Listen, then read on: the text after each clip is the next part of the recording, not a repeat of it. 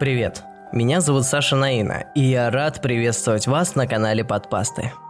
В этом подкасте я стану вашим проводником в удивительный мир интернет-фольклора. Каждый понедельник я буду озвучивать для вас одну историю, рожденную в сети. Иными словами, копипасту. Большая часть этих рассказов была написана малоизвестными авторами, а некоторые пасты и вовсе потеряли всякую связь со своим первоисточником. Но все эти истории объединяет одно – они точно достойны быть услышанными.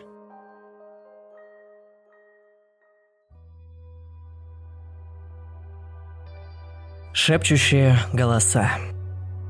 Привет.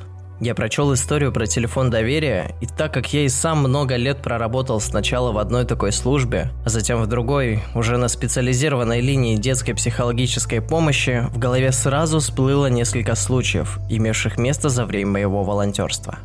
Сперва краткая предыстория. Автор того рассказа описал все в целом верно.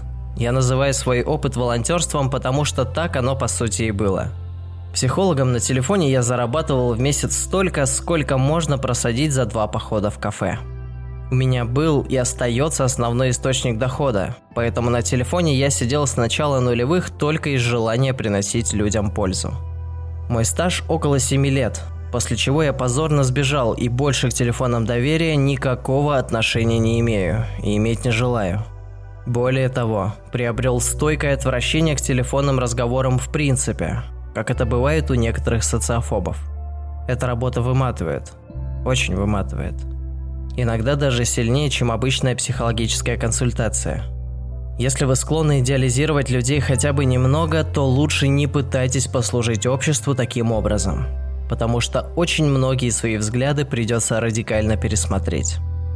Я знал людей, которые в результате столкновения с темной стороной жизни, вещающие им из динамика трубки на разные голоса, со временем опускались едва ли не до мизантропии. Я их не виню, и вам тоже не следует. Но я сам сбежал не поэтому. Хотя я слышал достаточно дерьма и раньше, после перевода на детскую линию я просто сорвался. Ниже я коротко расскажу о нескольких звонках, без хронологии, в том порядке, в котором вспоминаю. Они приходили в разное время суток, не обязательно ночью – они составляют крошечное количество от всех, простых и сложных, но понятных человеческих драм, что мне довелось услышать. Но они были, и они будут. И прямо сейчас, наверное, какой-нибудь волонтер, поджимая пальцы ног и со вспотевшим лбом, позабыв зафиксировать в программе тему входящего звонка, слушает негромкий шепот в наушниках. Возможно, прочитав это, вы меня поймете. Моей жене плохо – Начав работать консультантом, я узнал несколько несложных правил. О себе ничего сообщать нельзя. Ты начинаешь разговор с человеком, дозвонившимся на телефон доверия, с того, что обманываешь его, представляясь фальшивым именем. Ты работаешь один. Нет огромного колл-центра, есть маленькая душная комната без окон. Кушетка для сна, стол с облупившимся лаком перед тобой, на столе телефон. Китайский электронный будильник и журнал для фиксации звонков. Звонят все – Проблемы разные. тот вечер позвонил, судя по голосу, глубокий старик. Тогда я еще был студентом старших курсов, но диагностировать очевидную деменцию было несложно. Мужчина назвался Олегом Геннадьевичем и сообщил, что его супруге стало плохо, а сам он прикован к инвалидному креслу и ничего не может поделать. Глубоко интеллигентная манера речи, словно у старого профессора филологии, и полнейшая дезориентация – Исходя из услышанного, я понял, что жена старика умерла, а сам себя он обслуживать по всем признакам не может. Я не смог узнать у него адрес. Олег Геннадьевич отвлекся на что-то в квартире и положил трубку. Конфиденциальность – важный аспект нашей работы, но в случаях вроде этого мы вправе обратиться в органы. Был шанс, что через коммутатор милиции удастся отследить звонок. Мы написали заявление, и я сходил в отдел для дачи показаний – к сожалению, поиски слишком затянулись. Олег Геннадьевич позвонил на следующий день и на следующий. Растерянный старик повторял, что его супруге плохо. В квартире стоит неприятный запах, пенял на газ и предельно вежливо, но все более слабеющим голосом просил нас принять меры. От бессилия мне хотелось плакать. Он охотно вдавался в воспоминания о юности и расспрашивал меня о моей девушке. Дядя и в самом деле оказался бывшим профессором. очень приятным человеком. Но разум его был серьезно поврежден, и мы не смогли добиться от него точного адреса. Через несколько дней звонки прекратились, а потом звонившего нашли. Их нашла вовсе не милиция, а соцработница, которая посещала эту престарелую читу раз в неделю. Окончание истории мне известно со слов фельдшера, вместе с которым нас вызвали, чтобы еще раз зафиксировать показания. Женщина лежала на кухне, прижавшись лицом к батарее центрального отопления.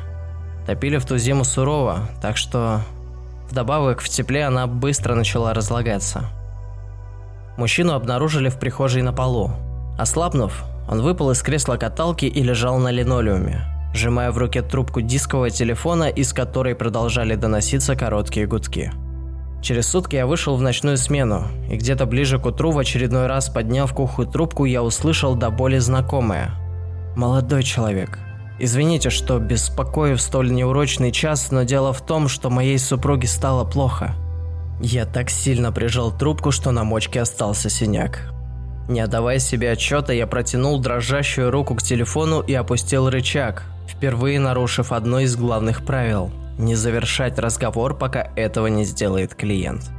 Через пару минут, когда мне уже удалось несколько взять себя в руки, в комнату заглянул дежуривший со мной супервайзер. Я солгал, что кто-то ошибся номером, и не стал вносить пометку в журнал. Непослушная дочь. Сквозь помехи на линии донеслись рыдания, и молодой женский голос, срываясь, сказал «Помогите! Моя мама меня убивает!» Проклиная плохую связь, я старался успокоить девушку и получить больше информации. Девушка, или вернее девочка-подросток, забеременела от некого Никиты. Когда она звонила на кризисную линию раньше, кто-то из консультантов натолкнул ее на мысль откровенно поговорить об этом с матерью – чего мы не знали, так это то, что мать сильно пьющая и не вполне здоровая психически женщина.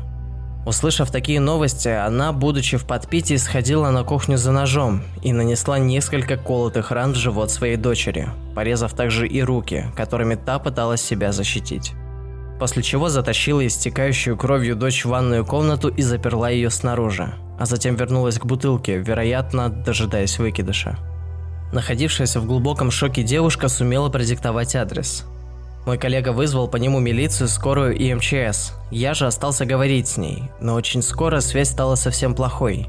Из динамика раздавался только белый шум, и вскоре линия прервалась.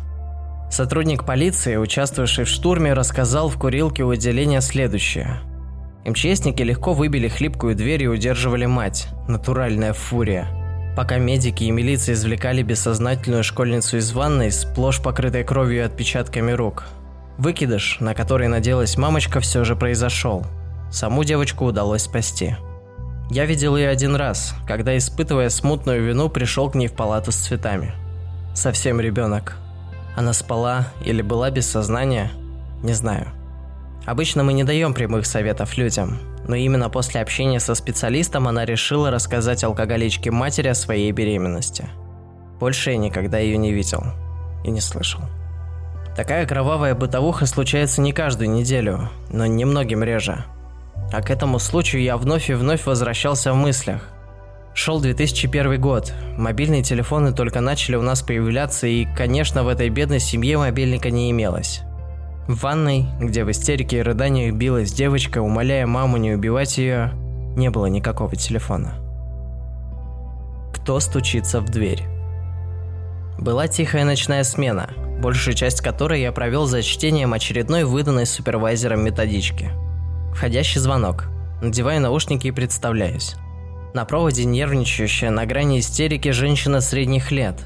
Рассказывает, что соседи ведут себя странно, а она в доме одна и боится – Около трех часов ночи ее разбудил дверной звонок. Заглянула в глазок, ничего не видно. То есть не только лампочка не горит, но и через окошко на площадке никакого света нет. Чернота, как если бы глазок залепили жвачкой. За дверью соседка, просит отсыпать немного сахару. Какой сахар в три часа ночи? Обычный сахар-песок для компота. Открой дверь. Звонящая подумала немного и дверь открывать справедливо отказалась. Давай, мол, завтра.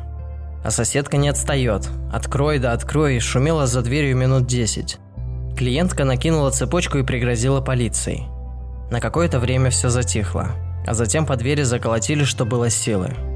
Мужской голос орёт. «Вы нас заливаете! Немедленно откройте!»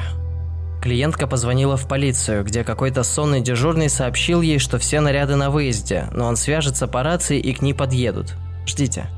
Тем временем сосед снизу оставил свои попытки проникнуть в квартиру. Прошло не более пяти минут, как дверной звонок зазвенел вновь. Официальный голос представился сотрудникам полиции и сказал, что им поступил вызов. Пять минут. Все же на выезде. Трезвонящему и угрожающую последствиями в случае недопуска наряда в помещении сотруднику полиции добавились голоса соседей. На вопросы не отвечают, осаждают дверь. Клиентка закрылась в комнате и нашла телефон кризисного центра, который остался после смерти мужа, так как просто не знал, куда еще звонить. Я попросил вынести телефон в прихожую, подозревая у звонящей делирий, хотя та и выглядела полностью ориентированной, только очень напуганной – я услышал грохочущие по железной двери удары и многоголосый хор людей, кричащих на разные лады так, что практически невозможно уже было что-то разобрать. Пока я в некотором шоке слушал это, мне показалось, что к какофонии добавляются все новые и новые голоса. Женские и мужские, как если бы все пространство за дверью было заполнено толпой гневных людей. Клиентка начала плакать в трубку и читать «Отче наш». Стараясь перекричать хор, я начал спрашивать адрес. Снова и снова, но женщина продолжала только плакать и молиться. А на фоне вопили свои истории иллюзии. Про сахар-песок, про потоп, коммунальные службы, посылку, полицию. В какой-то момент я, не веря, различил среди шума свой собственный голос, кричащий что-то об обращении в службу социально-психологической помощи и настаивающий на личной беседе что-то с другой стороны порога моим голосом обещало помочь и во всем разобраться. Я успел прокричать в гарнитуру, чтобы женщина ни в коем случае не открывала дверь. Шум в наушниках усилился. Связь прервалась. Братик. Когда я принял вызов, услышал голос заплаканного ребенка. Мальчик рассказал, что никак не может решить домашнее задание по математике, а уже скоро вернется домой папа военный и сильно побьет, если уроки не будут выучены. Саша оказался третьеклассником, так что мы довольно быстро справились с элементарными примерами, после чего я завел с ним диалог. Ребенок, обрадованный тем, что сегодня побоев не будет, достаточно быстро раскрылся. Мы обсудили все волнующие его темы. Про школу, про друзей, про секцию карате – Зашла речь даже про красивую и умную девочку из класса. Про родителей Саша говорил неохотно. Мы с ним договорились, что теперь он будет звонить каждую неделю и вообще когда захочет. У ребенка был катастрофический дефицит внимания. В таких случаях достаточно просто пообщаться по душам с человеком, которому не безразличны твои мысли и проблемы. Он дозванивался до меня еще трижды, и два раза, я посмотрел в журнале, разговаривал с нашими девчонками, тоже вполне продуктивно. Но я стал его любимцем, да и мне понравился смышленый парень. В семье я единственный ребенок, так что был совсем не против играть роль доброго старшего брата. Главное тут не допустить слишком сильного переноса. Собственно, это Саша меня и спросил однажды. «А можно я буду считать себя братом?» Настоящая его семья, как я уловил по косвенным признакам, состояла из парочки отвратительных мудаков. Однажды вечером мы проговорили около 40 минут. И папа пришел. Саша уронил трубку и сразу начал реветь. «Братик, братик, Антон, помоги мне, братик!» Рычащий мужской голос быстро приблизился. «Ты что еще за хрен? Ты о чем говорил с моим сыном, урод?» Я постарался объяснить ситуацию и снять ответственность с ребенка. Безуспешно. Даже через телефон мне показалось, что я улавливаю перегар, который исходил из пасти этого животного. «Я тебе покажу доверие, гаденыш. Родителям он не доверяет, значит, а какому-то хрену педофилу доверяет». «Папа, не надо!» Короткие гудки. Той ночью я не мог толком уснуть, что случалось все чаще и чаще – Ворочался, сбив в кучу подушки и простыню. Рано или поздно профессиональное выгорание приходит ко всем. В утренней темноте зазвонил телефон, и я, пребывая в болезненном полусне, постарался отключить будильник на ощупь. Это оказался не будильник, а звонок, и я вывел его на громкую связь. В тишине квартиры отчетливо раздавались схлипывания и дребезжащий от боли и обиды Сашин голос. «Братик Антон, Почему папа всегда такой сердитый? Вскочив, я сбросил мобильник на пол и тут же быстро поднял. Во входящих не было никакого звонка. На телефон доверия Саша тоже больше никогда не звонил. Объяснение чему нашлось спустя два месяца на сайте районного суда. Непредумышленное убийство, колония общего режима. Думаю, этого пока достаточно. От некоторых воспоминаний передергивает. Меня можно назвать ветераном телефонов доверия, но подобные истории вам сможет рассказать всякий, кто проработал на нем хотя бы год. Если захочет, конечно. Если желаете знать мое мнение, мир достаточно дерьмовое место, куда более темное, чем может показаться на первый взгляд. Сейчас я работаю в службе поиска пропавших под названием Лиза Алерт, хотя и не так активно.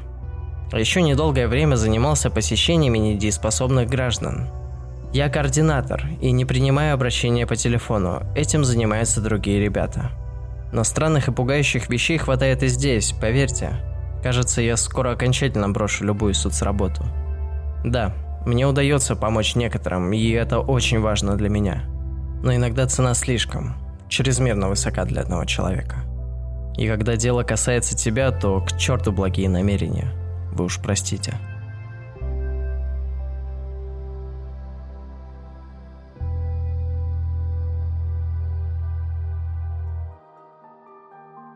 Этот рассказ был озвучен при поддержке ресурсов InSmout и Мракопедия. Автор истории – Роман Черный под никнеймом Chainsaw. Ссылку на все ресурсы и автора я оставлю в описании. Друзья, если вы дослушали подкаст до этого момента, то он точно вызвал у вас какую-то эмоцию. Я буду рад, если вы поделитесь ей со мной, оставив оценку и отзыв на площадке Apple Podcast. А на сегодня все. С вами был Саша Наина. Услышимся.